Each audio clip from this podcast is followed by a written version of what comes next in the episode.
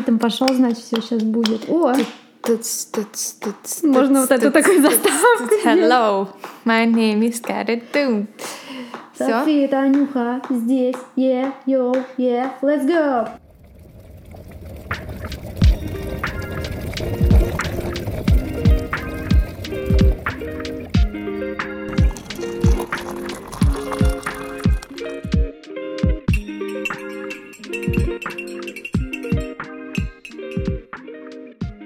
Добро пожаловать в подкаст «Фика по душам».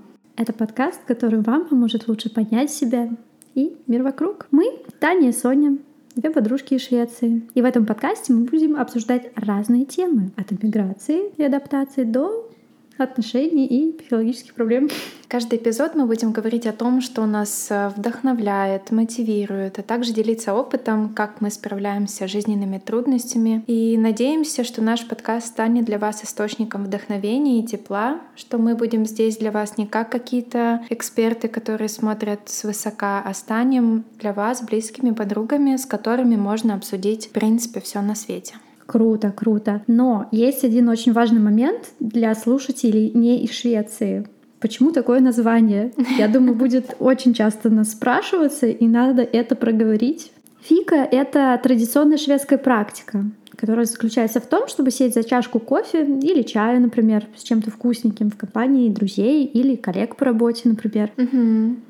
Ключевой аспект фики — это неспешность и расслабленность. Это время, которое выделяется для того, чтобы забыть о работе и повседневных заботах и просто насладиться удовольствием в общении людей, которые вам близки. Да, да, в культуре шведов фика имеет особое место. Она считается неотъемлемой частью их образа жизни. То есть в Швеции проводят фику, представляете, каждый день и даже по несколько раз. И это уже не только традиция, но и некий такой культурный символ Швеции, который подчеркивает ценность общения и важности замедления. Мгм. Да. И поэтому наш подкаст называется «Фика по душам». Мы тут сидим с э, вкусным чаем, Хлюп-хлюп. э, вкусняшками Да, и присоединяйтесь к нам. болтаем. Да, Так что чаечек. Мгм. берите чаек, кофеек, все, что вы любите, и просто познакомимся. Сегодня мы решили просто рассказать о себе и поговорить о нашей истории переезда, почему мы живем в Швеции, как мы тут оказались.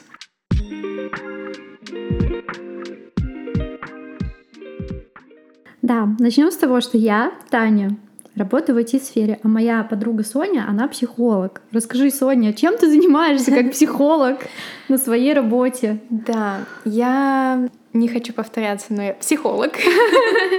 Собственно, это уже о многом говорит. Я консультирующий психолог, я консультирую онлайн, в основном с русскоговорящими клиентами, ну как в основном, они все русскоговорящие, из разных точек мира на самом деле. Собственно, веду блог о психологии и о моей жизни в Швеции. И хочу делиться какими-то своими осмыслениями, психологическими темами какими-то. Я родилась и выросла в Украине. Когда мне было 15 лет, мы с семьей переехали в Россию из-за войны на Донбассе. И после того, как я закончила школу, я переехала жить в Калининград и учиться там в университете как раз-таки на психолога. После этого, соответственно, я попала сюда. Как я сюда попала? Могу тоже рассказать вкратце. Я встретила молодого человека, можно сказать, любовь. Швед, не швед? Нет, он гражданин Евросоюза. Он обладает такими же правами, как и, я думаю, граждане Швеции. И я переехала по воссоединению, получается. Мгм. Вот. Три года назад. Я уже живу здесь три года. Это был спонтанный переезд, потому что это случилось во время того, как начался локдаун. Я сюда приехала по туристической... Мгм. истории. Да, я приехала сюда, ну, грубо говоря, к нему в гости по туристической визе. И когда случился локдаун, было очень много непонятного, было много неизвестности и паники, и поэтому я решила, что... Мы решили, что мне лучше здесь остаться, и, собственно, подали на вот это ВНЖ по воссоединению. Мгм. Вот такая вот у меня история. Любовная Э, причина. Люблю такие. Да, расскажи, Как у тебя это произошло? У меня не самая веселая причина для переезда, к сожалению. Я бы тоже, наверное, бы очень хотела по каким-то семейным, любовным делам бы так вот как-нибудь взять, переехать, но, а, к сожалению, произошло не так. Mm-hmm. Я сама из России, и там несколько лет назад если быть точной, почти пять лет назад мой муж занимался оппозиционной деятельностью. Он mm-hmm. был координатором штаба Навального в Сочи. Mm-hmm. Вот, и нас начали очень сильно прессовать. То есть, ну, мы в целом как бы спокойно уже более-менее с иммунитетом относились там к ежедневным проколам шин, там разбитым носам, там Кошмар. Э, какашками штаб обкидывали mm-hmm. и все такое. Ну, то есть в целом вот такие вот там задержания какие-то на несколько Прессинг. суток, да, это уже как бы к этому была какая-то иммунная защита, mm-hmm. но когда уже вот пошли обыски и меня буквально беременную избили, мы уже поняли, что все, как бы на, пора валить. Пора валить. Да, угу. да. И окольными путями через Беларусь, тогда еще было проще это сделать. Вы бежали. Бежали в Швецию, угу. да. Слава богу, у нас была виза. Угу. Просто потому, что а, у мужа была политическая конференция в Швеции. Угу. Поэтому меня когда спрашивают, почему вы выбрали Швецию, да мы ее не выбирали угу. на самом деле. Она выбрала нас угу. вот как-то так, таким вот образом, что моего мужа тогда пригласила Швеция побыть угу. спикером про дела, как у вас там дела у оппозиции в России. Он согласился, ему дали mm-hmm. вот эту деловую визу. И так совпало, вот что обыск, mm-hmm. бегство, вот эта конференция его, и он решил остаться здесь, попросить mm-hmm. а, политическую защиту. Ну и, соответственно, я потом за ним тоже бежала. Я бежала одна, с чемоданами, mm-hmm. с котом, с кошкой. Животом. С животом, котом, да. Просто, как сейчас многие беженцы с Украины бегут буквально ни с чем, я понимаю это чувство. В общем, я здесь, да, с полного нуля какого-то решила отстраивать свою жизнь заново по кирпичикам и решила пойти войти вот это модное словосочетание. Расскажи, почему ты выбрала именно эту сферу? Ой, это долгая история на самом деле, ужасно долгая история. Эта сфера меня всю мою жизнь осознанную так или иначе пронизывала, mm-hmm. но я ее старательно избегала, потому что mm-hmm боялась взаимодействия с компьютерами, что угу, самое а интересное. Почему? У меня есть брат, и у нас с ним всю жизнь был один компьютер на двоих. Угу. И мы с ним просто как кошка собака ссорились. В какой-то момент он меня, так сказать, выдавил из компьютера угу. и своим вот этим вот, я не знаю, каким-то авторитетом, что ли, показал, что нет, все, это, это его место, mm это его область. И я как-то так немножечко это свыклась, что ну окей. Компьютер потом, это не мое, да. Потом я пошла учиться в физико-технический лицей. Там уже я сдавала экзамены, ходила на различные кружки по информатике.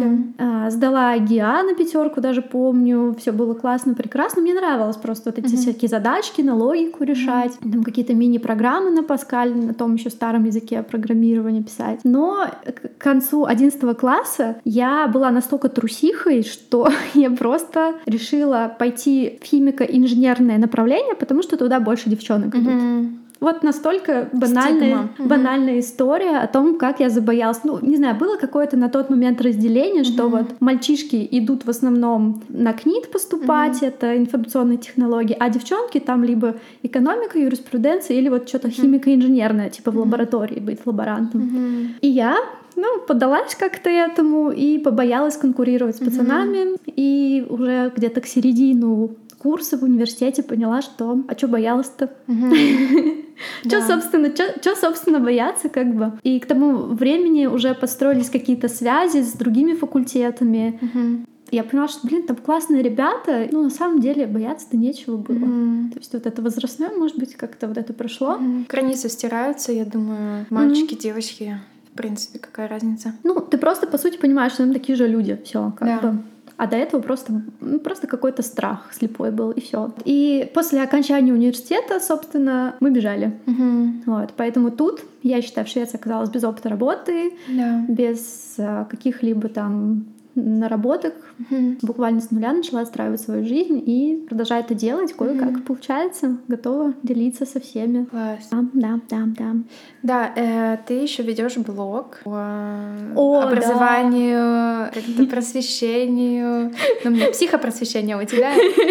Как это назвать? Э, компьютерная Компьютерная грамотность, я Как компьютерная грамотность. Да, да, да. Да, я веду свою инстаграм-страницу, где я тоже делюсь своей жизнью в Швеции и тем, что я уже знаю сама в сфере компьютеров. Вы можете, как новичок, буквально полистать как книжку закрепленную сторис у меня про базы компьютерные, mm-hmm. которые вы просто must-have должны иметь. Также я снимаю рилсы по каким-то там языкам mm-hmm. программирования, как там чище, mm-hmm. кла- класснее писать код, mm-hmm. например. Тоже very welcome.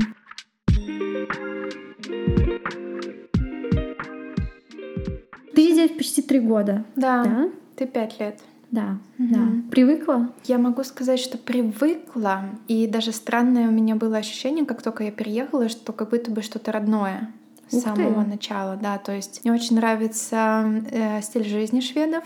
Вот это какая-то, знаешь, расслабленность, опять же, вот эта фейка, да, это целое культурное явление, философия жизненная, это вот что, не знаю, slow life, вот это все мне очень близко. Здесь чувствуется социальное какое-то равенство, ну, здесь тоже много проблем разных всяких, но здесь, по сравнению, например, с Россией, чувствуется, что люди живут в достатке, да, большое количество людей, то есть меньше вот этот разрыв между социальными слоями получается, и очень много уважения вообще к личности mm-hmm. к человеку, да, к тебе, как, не знаю, живому существу. И мне это очень импонирует. Я никогда тоже сознательно не планировала, там, не знаю, переезжать. У меня не было плана отстроенного, там, как переезжать в Швецию. Да, здравствуйте, в Европу. я такая же, да, всем, всем это было... пожимаем ручки. Да, то есть, же. Э, ребят, э, мы экстренно, э, как это называется, экстренно переехавшие до того, как это стало мейнстримом. То есть да, это получилось да. совершенно случайно, именно совершенно случайно в Швеции. Швецию. И когда я переехала, я не разговаривала ни на одном из языков иностранных. Ну, то есть у меня был укра...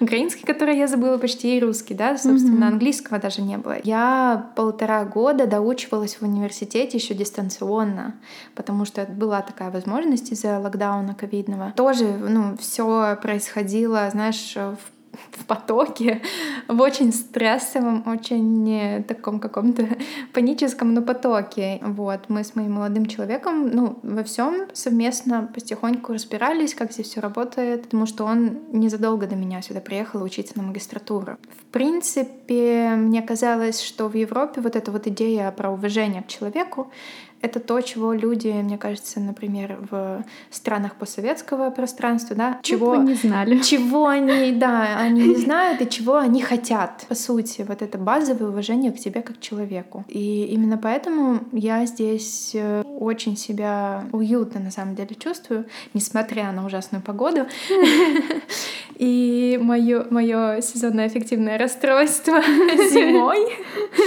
Да, шведы супер, погода, да. Да. Не хочется про нее да. даже пока что говорить. Да, мы потом это обсудим. Как выживать в условиях дурацкой погоды.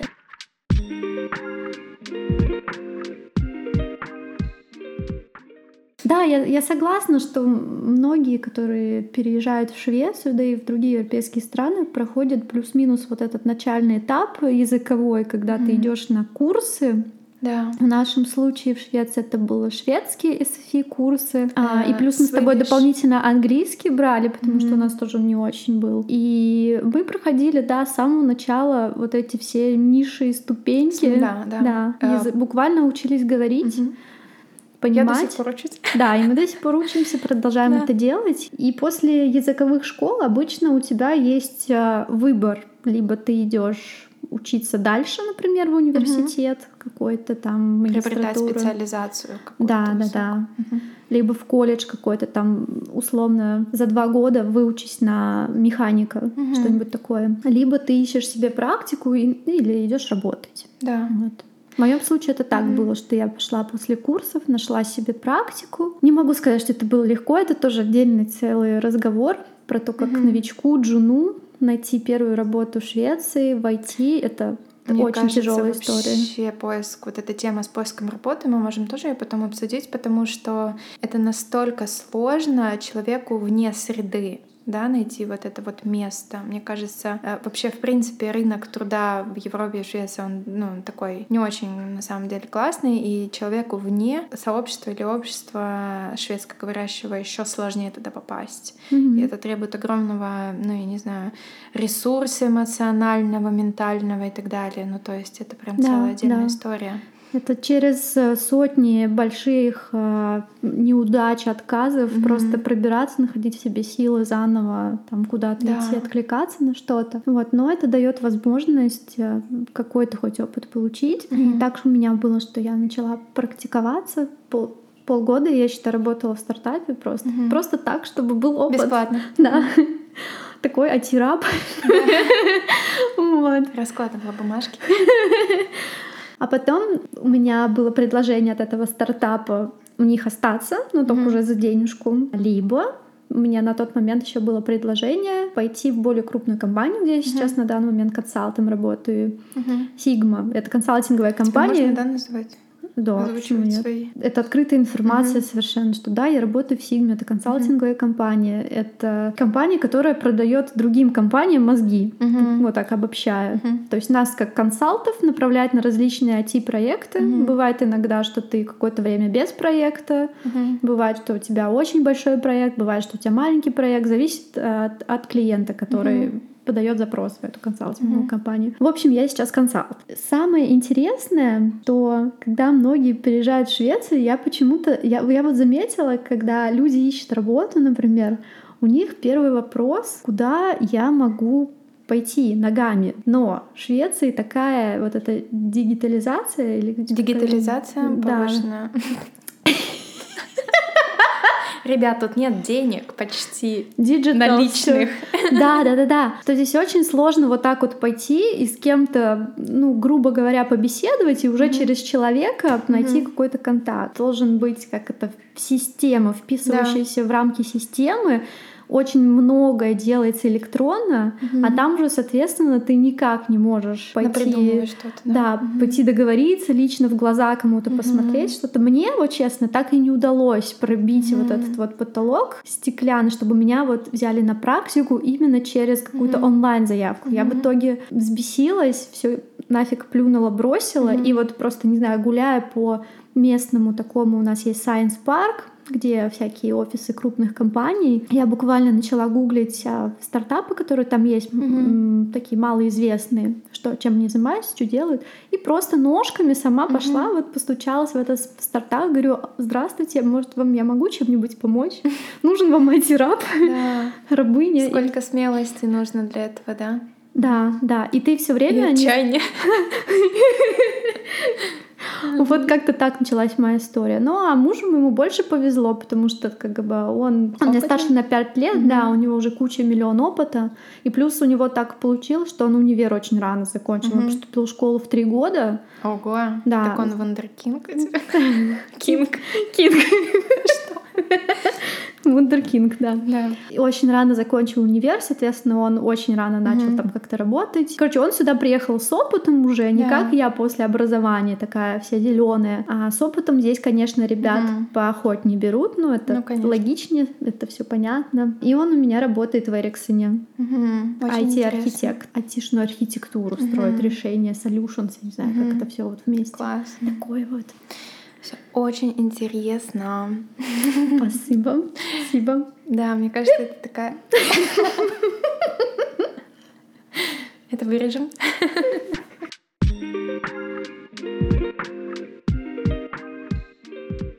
У меня получается наоборот все. Я тоже, ну, как бы переехала сюда еще с неоконченным образованием и оканчивала его, ну, онлайн. И проблема в том, что мое образование российское, оно здесь вообще никак не котируется. То есть они не могут мне присудить как тут есть такое понимание титул в каких-то профессиях, там титул врача, титул юриста, титул психолога, титул учителя. И чтобы тебе присудили этот титул, тебе нужна лицензия. Соответственно, чтобы получить эту лицензию, нужно соответствовать куче да. определенных требований существует. И первое — это высокий уровень шведского языка. Второе — это местное образование, либо дополненное твое образование да, с другой страны. Тебе нужно все равно доучиваться здесь. А прохождение годичной практики в клинике какой-то, да, либо в какой-то организации под супервизией. И потом ты уже можешь подавать на экзаменационную вот эту вот комиссию, чтобы тебе выдали лицензию и после этого ты можешь работать. В общем-то говоря, мне нужно еще несколько лет для того, чтобы получить эту легитимацию. Слушай, я на самом деле так задумалась о том, что ты по сути уже психолог настоящий. То есть ты говоришь сейчас о себе, как будто тебе в Швеции нужно заново переучиваться. Угу но ты уже психолог, ты уже в университете прошла полностью эту программу, просто она была не в Швеции. Да, я как бы у меня есть высшее образование, у меня есть э, куча повышения квалификации, э, куча сертификатов, дипломов и так далее, но проблема в том, что Евросоюз на данный момент не признает, потому что после того, как начались военные действия, вот это вот сообщество психологическое европейское, оно исключило Россию, и все мои mm-hmm. бумажки, они все здесь, ну как бы, ну ничего не говорят.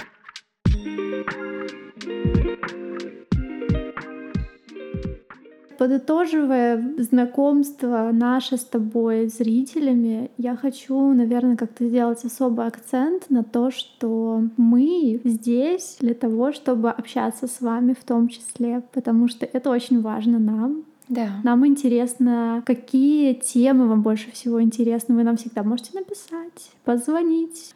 Позвонить? Куда тебе звонить? Домофон. Я живу в красном домике, здесь есть домофон. напишет. Можете Всем желающим. В общем, да, ребят, э, пишите ваши комментарии, тоже можете рассказать коротко свою историю, кто вы, что вы, чем вы занимаетесь, что любите, где живете и так далее. И мы будем очень рады, если вы также напишите какие темы вас интересуют в сфере психологии, не знаю, переезда, эмиграции, материнства, любые другие, мне кажется, тоже будут актуальны. Как называется период когда ты уже стар, старчество будет. Геронтология.